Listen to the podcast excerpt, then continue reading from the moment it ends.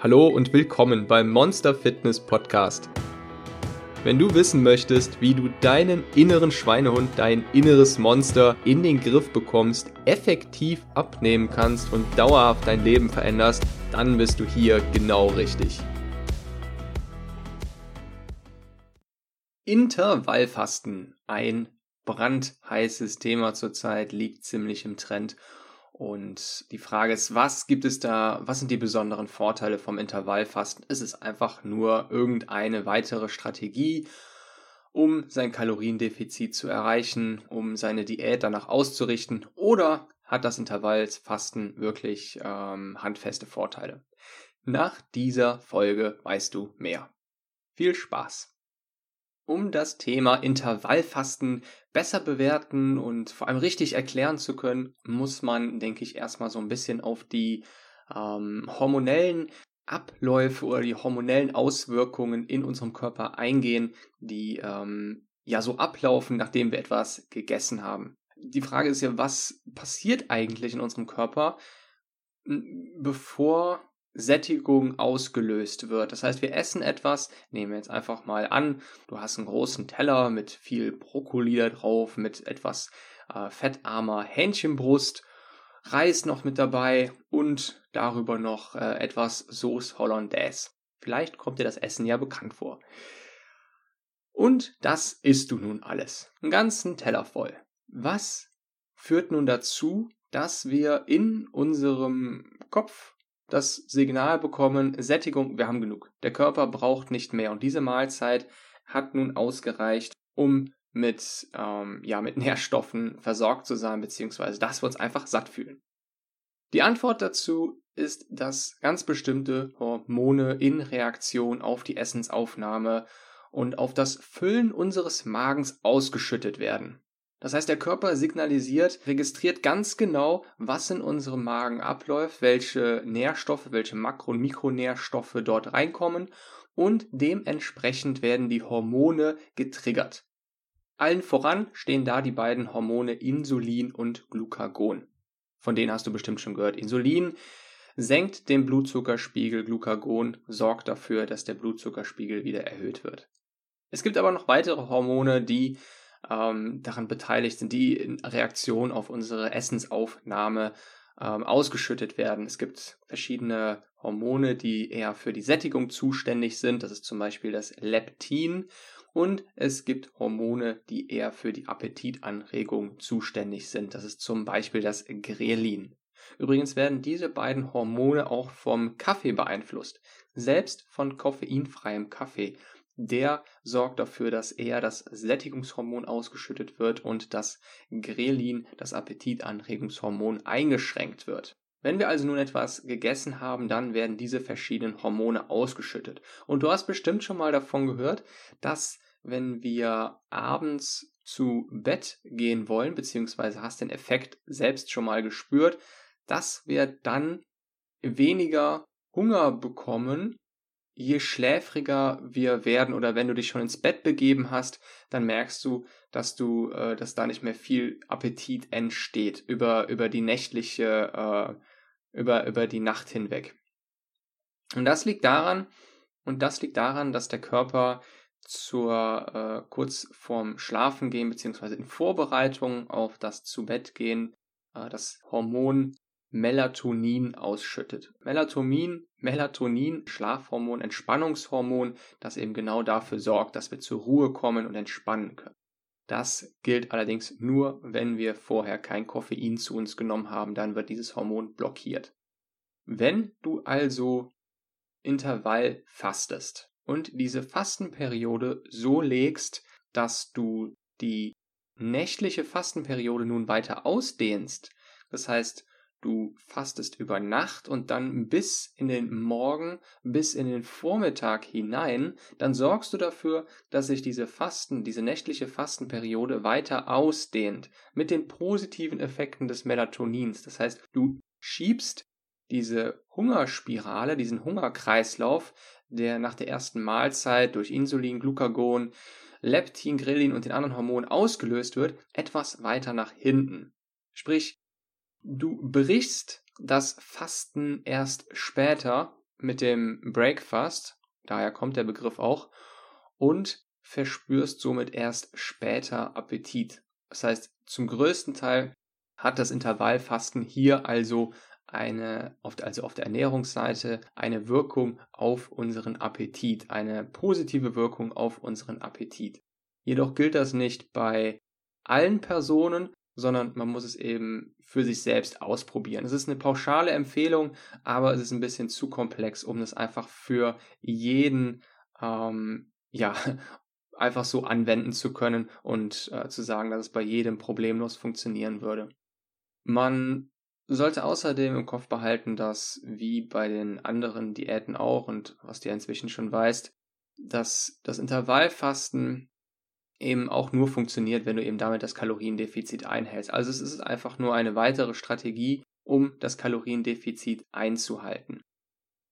Größere Vorteile hat das Intervallfasten aber auf der psychischen Seite. Mehr als auf der Ernährungsseite bringt es auf der psychischen Seite diesen sehr starken Vorteil eines eingeschränkten Zeitfensters mit sich.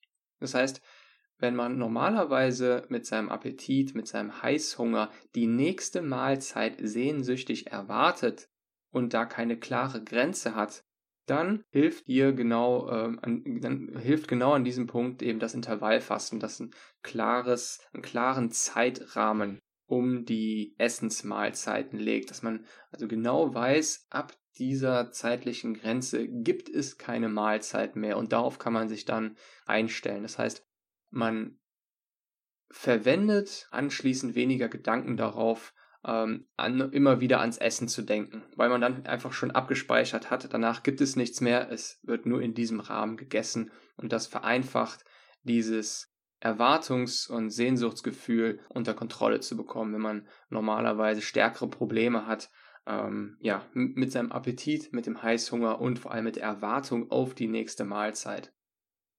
Ähm, etwas, was dagegen spricht, ein, ein Nachteil vom Intervallfasten ist definitiv die, äh, ja, die Praxistauglichkeit, denn das Intervallfasten, das normalerweise auf das Zeitfenster von 8, 16, also 16 Stunden Fasten, 8 Stunden Essen. Es gibt auch ganz unterschiedliche Variationen, man kann es auch auf Tage legen, aber wenn wir jetzt die klassische Variante 8, 16 nehmen, ähm, dann bedeutet das, dass du 16 Stunden lang nichts essen darfst und nur innerhalb von diesem Zeitfenster von 8 Stunden etwas essen darfst. Und das bedeutet in der Regel, dass du entweder aufs Frühstück oder aufs Abendessen verzichten musst. Und für die meisten, also wenn ich jetzt mal meinen Freundes- oder Bekanntenkreis anschauen würde, die würden niemals ihr Abendessen allein schon wegen dem Grillen jetzt im Sommer niemals aufgeben. Das wäre eine viel zu starke Einschränkung und die meisten würden auch nicht ihr Frühstück aufgeben, ähm, weil sie dann nur wenig Energie für den, für den Arbeitstag hätten. Das heißt, das ist etwas, was man auf jeden Fall bedenken sollte, wenn man damit kein Problem hat, das Frühstück weit hinauszuschieben oder aufs Abendessen zu verzichten. Und äh, das wird natürlich auch dann nochmal problematisch, wenn man rausgeht, äh, irgendwo draußen essen geht oder mit seiner, mit seinem Partner was Schönes kochen möchte, grillen möchte eben ja abends normalerweise seine Hauptmahlzeit hat, dann ist es ja schwer durchzuführen, ist das Intervallfasten schwer beizubehalten. Aber wer damit kein Problem hat und wer normalerweise ein Problem damit hat, ähm, sehnsüchtig auf die nächste Mahlzeit zu warten und ähm, nicht genau weiß, wie oft und wann er essen soll, für den ist Intervallfasten auf jeden Fall eine gute Richtlinie, ein gutes, grobes äh, ja, Zeitfenster, eine gute Vorgabe, eine Strategie, mit der man diese Probleme gut in den Griff kriegen kann. Hm, zwei weitere, zwei wichtige äh, Dinge möchte ich dazu noch sagen. Und zwar einmal weißt du vielleicht inzwischen schon von einer ähm, älteren Folge, dass wir morgens eine höhere Insulinempfindlichkeit haben und die zum Abend hin abnimmt. Das heißt, wenn du dir nun deine Intervallfastenperioden zurechtlegst, dann solltest du das auf jeden Fall äh, mit berücksichtigen. Morgens reagierst du vom Appetit her besser auf Zucker und Kohlenhydrate beziehungsweise generell aufs Essen als abends. Das heißt, aus diesem Grund würde es eher Sinn machen, ähm, die Fastenperiode etwas früher in den Tag zu legen, anstatt äh, ja, abends weit hinauszuschieben. Das heißt, wenn jetzt dann in der Fastenperiode, äh, in der Essensperiode abends deine Hauptmahlzeit zu dir nimmst, dann wird dadurch nochmal äh, ja, stärker der Appetit getriggert, als wenn das morgens der Fall wäre. Hm, eine zweite, eine zweite Sache, die ebenfalls für diese, ähm, für diese Anordnung der Mahlzeiten sprechen würde, ist, dass unsere Willenskraft zum Abend hin abnimmt.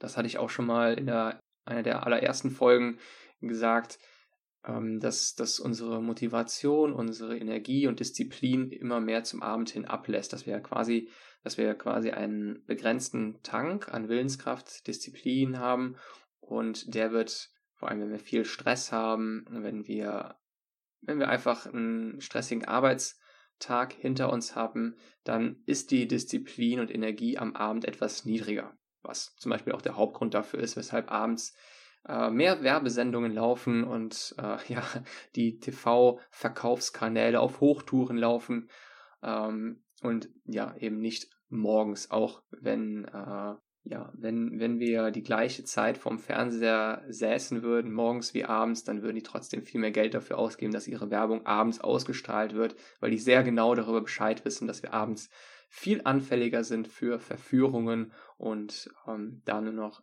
dann, dann nur schwerer widerstehen können. Das heißt, aus diesem Grund eher abends, äh, frühabends das, das äh, Essensfenster abschließen.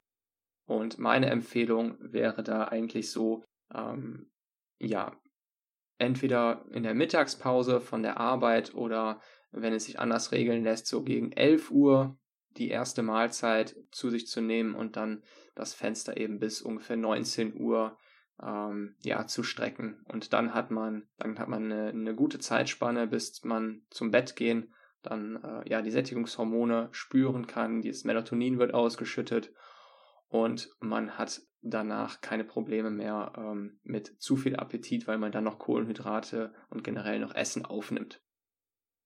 So, ich hoffe, dass äh, ich hoffe, das hat dir sehr weitergeholfen. Wenn du Intervall, Intervallfasten machen möchtest, dann hoffe ich, dass du mit diese, diese Tipps in der Praxis umsetzen kannst. Ich wünsche dir auf jeden Fall viel Erfolg dabei und wir hören uns in der nächsten Folge.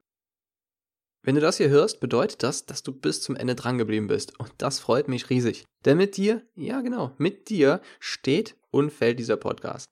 Wenn dir diese Folge gefallen hat und du den Podcast noch nicht abonniert hast, dann bist du jetzt herzlich dazu eingeladen, das jetzt zu ändern. Am einfachsten gehst du dazu einfach auf iTunes, suchst dort nach Monster Fitness und klickst auf Abonnieren. Alternativ kannst du den Podcast auch auf der Plattform monster-fitness.com slash podcast abonnieren. Wenn du Feedback hast oder die Interviewpartner einfallen, die ich interviewen kann, schick mir doch einfach eine E-Mail an info at monsterfitness.com. Mehr Infos und die Show Notes zu dieser Folge findest du unter monster-fitness.com slash podcast. Dort findest du auch Links zu Monster Fitness auf Instagram, Facebook und so weiter. Ich danke dir und bis zur nächsten Folge.